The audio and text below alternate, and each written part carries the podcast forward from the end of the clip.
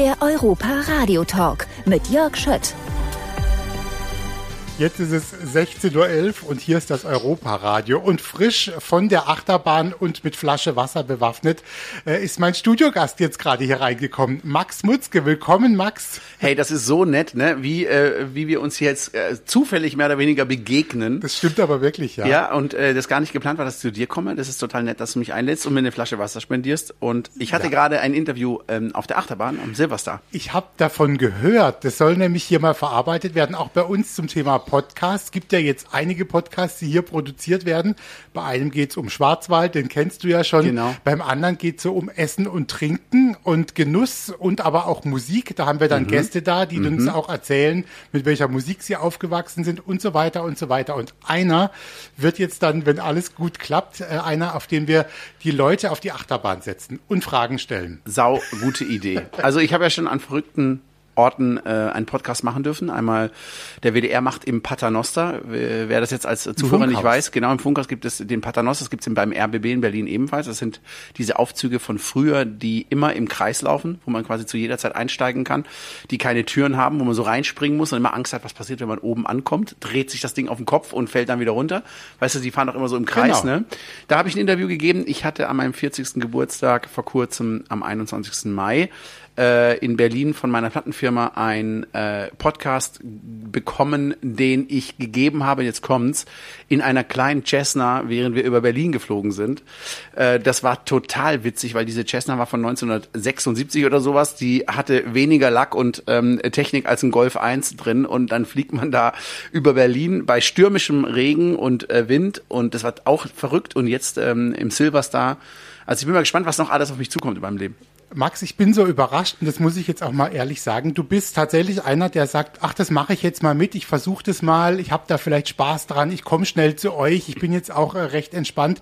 Das hat man gar nicht mal so oft und auch wenn du jetzt so beiläufig erzählst, meine Plattenfirma hat dieses und jenes gemacht, ähm, gibt es denn bei dir auch so eine Situation, wo du sagst, oh, da habe ich so viel Druck, damit kann ich ein bisschen schwerer umgehen oder siehst du alles eher locker und entspannt. Ja, das ist etwas, was ich eigentlich meinen Kindern immer versuche zu vermitteln und auch all meinen Freunden und Freundinnen. Man hat ja als Erwachsener und als Kind und als Jugendlicher immer wieder auch Sorgen, die einen beschäftigen. Ne? Gerade wenn man Kinder hat, jetzt auch in der Pandemiezeit als Künstler gibt es äh, den Moment, wo man denkt, shit, wie geht es hier weiter? Wir verdienen kein Geld, ähm, meine Crew verdient kein Geld, meine Techniker verdienen kein Geld.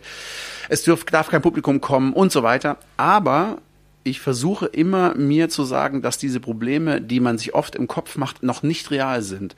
Also wenn ich jetzt ähm, zum Beispiel fliege und Angst vorm Fliegen habe, dann ist das das eine. Aber äh, ich kann auch sagen, ey, es ist alles noch total entspannt. Ich sitze jetzt noch am Flughafen, ähm, ich sitze noch vorm Gate. Ich muss mir noch nicht den Stress machen, äh, den ich vielleicht später sowieso habe im Flugzeug oder nicht. Ne? Also ich will damit sagen, ich will mir keine Probleme machen, bevor sie da sind und damit fahre ich sehr gut. Hat dir denn in vielen Situationen tatsächlich auch mal die Musik geholfen? Also schon früher, ich sag mal als Teenie und auch heute, selbst wo es dein Beruf ist?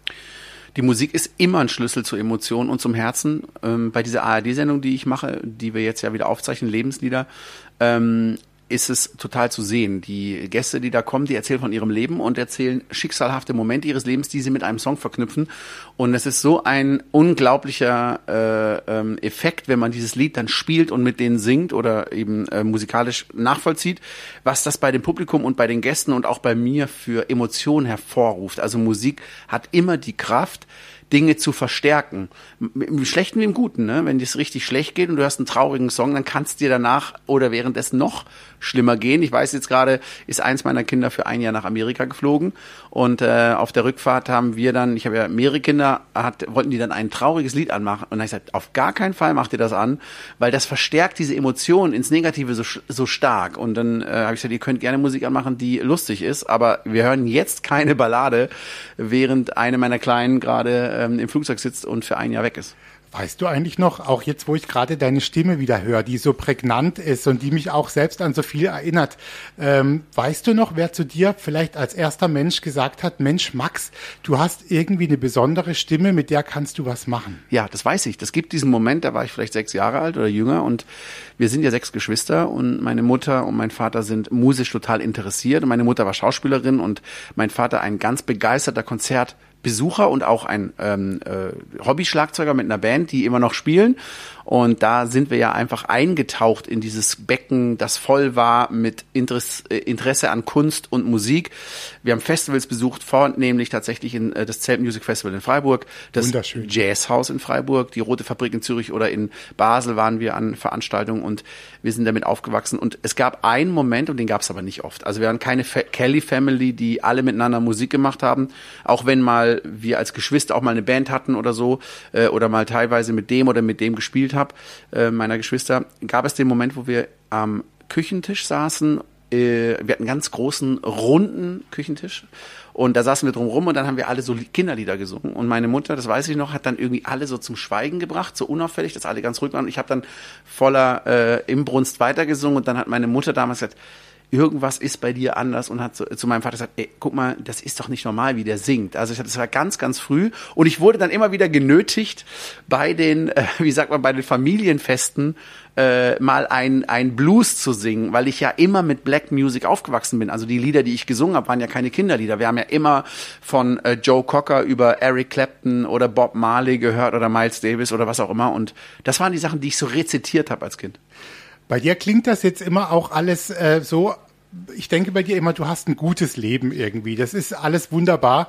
Aber es gibt natürlich auch Momente, da ist es für dich dann anstrengend. Und du bist ja auch, sagen wir mal, einer, auf den viel einwirkt. Viele wollen dann irgendwie was. Man will ja auch, ja, dass man es irgendwie gut macht. Ich würde mich gern gleich nochmal mit dir unterhalten, wie das bei dir so funktioniert, wie mhm. du vielleicht auch mal durch eine Zeit gehst, die schwieriger ist für dich. Ja, na klar. Und äh, ich habe so einen schönen Song jetzt von dir gefunden, äh, Wunschlos süchtig.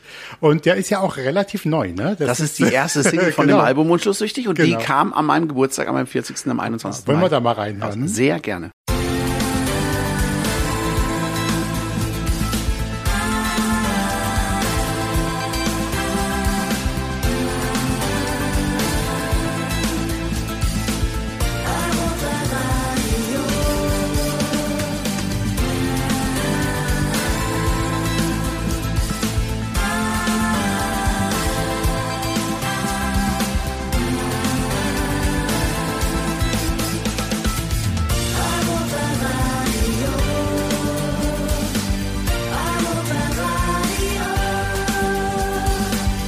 Ist das Europaradio. Wunschlos süchtig. Max Mutzke ist da.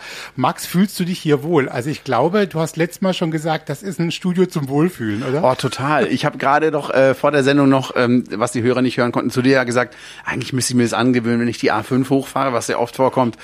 Ähm, immer quasi einen Tausch mit dir machen, so einen Tauschhandel. Also fünf Minuten Podcast für oder fünf Minuten Radiobesuch für eine Silverstar-Fahrt zum Beispiel. Aber es wäre vielleicht kein schlechter Deal, oder auch für beide Seiten. Ja, ich genau. würde sagen, äh, euch tut's nicht weh, wenn ich zweimal mit dem Silverstar fahre und ich find's, äh, ich find's so großartig, dass ich dafür hierher kommen würde. Jetzt sag mal, ich habe gerade vorhin angesprochen, du bist jetzt schon eine Weile wirklich mit dabei in diesem Metier, auch so ein bisschen auch reingerutscht, obwohl du ja vorher Musik gemacht hast natürlich, aber dann ging das ja plötzlich richtig ab. Wann sind denn bei dir auch mal Momente, wo du zweifelst, wo du denkst, ich weiß gar nicht genau, ob das so gut weitergeht wie vorher? Mhm. Hast du die denn auch? Weil du bist ja auch, dann ist man bei einer Plattenfirma, dann hat man Menschen um sich rum, irgendjemanden berät einen, man soll zu einer Sendung, man will vielleicht gar nicht irgendwo hingehen. Wie managst du das für dich? Also diese Zweifel gab es vor allem am Anfang nach dem Grand Prix, weil die ersten anderthalb Jahre meiner Karriere waren ja Selbstläufer. Ne? Äh, eine Woche nach der anderen irgendwie eine Castingshow, immer weitergekommen, gewonnen, Berliner Vorentscheid, dann Istanbul, Album Platz eins nach acht Monaten und so weiter. Da hatte man viel gespielt. Aber dann war das Interesse der Medienpartner erschöpft, weil es einfach zu viel Max Mutzke für anderthalb Jahre gab. Und da habe ich mir schon Gedanken gemacht, ob damit auch die Karriere beendet ist. Und ich hatte auch ganz ernsthafte Gespräche mit meinem Manager Alexander Maus, mit dem ich immer noch seit vielen Jahren zusammenarbeite, der auch gesagt hat, hast du einen Plan B? Also wenn es mal nicht mehr geht, willst du noch was studieren? Jetzt ist es zum Glück so, dass wir seit der Zeit, wo ich so richtig tief unten war, was Engagements angeht, auch die finanzielle Situation und den Bekanntheit, also sag mal dieser Grad an, wir wollen unbedingt Max Mutzke haben oder nicht. Das hat ja auch nachgelassen. Aber seitdem haben wir uns hochgekämpft und sukzessive sehe ich natürlich von Jahr zu Jahr und wenn Corona nicht gekommen wäre, äh, dann würde das seit 2006 äh, permanent immer besser werden. Also ich sehe, dass mein Terminkalender von Jahr zu Jahr voller wird, dass die äh, Konzertveranstaltungen, die wir spielen, immer größer werden, immer mehr Publikum kommt und so weiter. Also ich kann es an vielen Dingen sehen. Ich bin zum Glück kerngesund, kann also ganz viel machen auch und bin körperlich fit. Äh, ich fahre ja am Tag teilweise über 1000 Kilometer selber hinterm Steuer, wenn ich äh, verschiedene Konzerte spiele. Das ist jetzt auch heute fahre ich 1000 Kilometer, morgen fahre ich 1000 Kilometer, übermorgen fahre ich 1000 Kilometer. Jedes Mal immer alleine, äh, weil ich in verschiedenen Inkarnationen spiele. Ich spiele mit großen Orchestern, jetzt gerade mit dem Babelsberger Filmorchester gespielt, einen Tag später mit einem klassischen Ensemble, einen Tag später mit meiner Band. Jetzt spiele ich ähm, mit Mariali Pacheco, einer kubanischen Pianistin, und äh, in Hartenholm oben an der dänischen Grenze morgen. Also das heißt, ich bin die ganze Zeit unterwegs. Dafür bin ich aber auch sehr, sehr dankbar, weil das setzt so vieles voraus, nämlich dass Leute einen buchen, dass man äh, viele Freunde hat, viele wohlgesonnene Menschen und dass man gesund ist. Und du begegnest ja auf deinen Reisen natürlich auch vielen Menschen, die sagen, sie sind deine Fans. Jetzt kann man von dem Begriff halten, was man will, aber ich Leute, halte auch nicht so viel davon. Ja, du sprichst es an. Fan die, heißt ja Fanatic. Ja, also, genau. Mh. Jemand, der dich mag, vielleicht, der dich, äh, der das Gefühl hat, du hast ihn auch begleitet, ein Stück auf dem Lebensweg. Äh, ähnlich wie deine Show ja einfach, ne? Diese Songs. Was begegnen dir denn da für Geschichten? Hast du da schon die unterschiedlichsten hm. Sachen gehört? Ja, also durchweg positive Geschichten. Äh, ich lese über mich zum Glück ganz, ganz wenig äh, blöde Sachen. Ne? Viele lesen über sich blöde Sachen, da ist es bleibt nicht aus.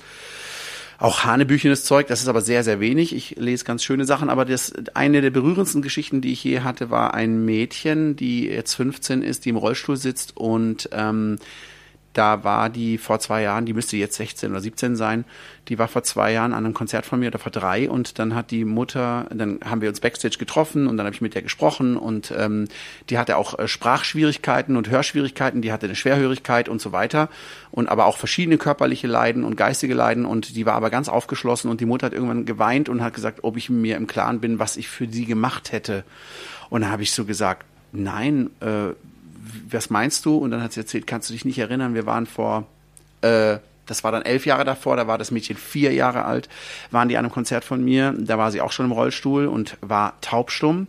Und dann hatte ich mit der wohl mich getroffen und ich konnte mich danach dann auch erinnern. Es gab auch ein Foto davon und habe die auf meinen Schoß genommen und habe der was vorgesungen. Und dann wollte mein Tourmanager, dass wir jetzt äh, dann endlich losfahren. Und ich habe gesagt, nee, ich möchte noch ein bisschen hier bleiben. Dann habe ich mit diesem Mädchen mich auseinandergesetzt und habe mit der gesungen und die hat mich dann so angeschaut. Und die Mutter ist davon überzeugt, dass dieser Moment äh, bei diesem kleinen Mädchen ähm, den Willen ge äh, geweckt hat, sprechen zu können, weil sie wollte singen können danach. Und das finde ich so krass, wenn ich das weiß, dass es an, an so einem einfachen Begegnung, die für mich eine super schöne Begegnung war, ähm, aber auch nur, sag mal, 20 Minuten dauerte, dass das lebensverändert sein kann für einen Menschen und für eine ganze Familie und für das Umfeld und für dann das Leben dieses Menschen auch, dass sie jetzt spricht, dass sie vielleicht einen Beruf lernen kann und so weiter.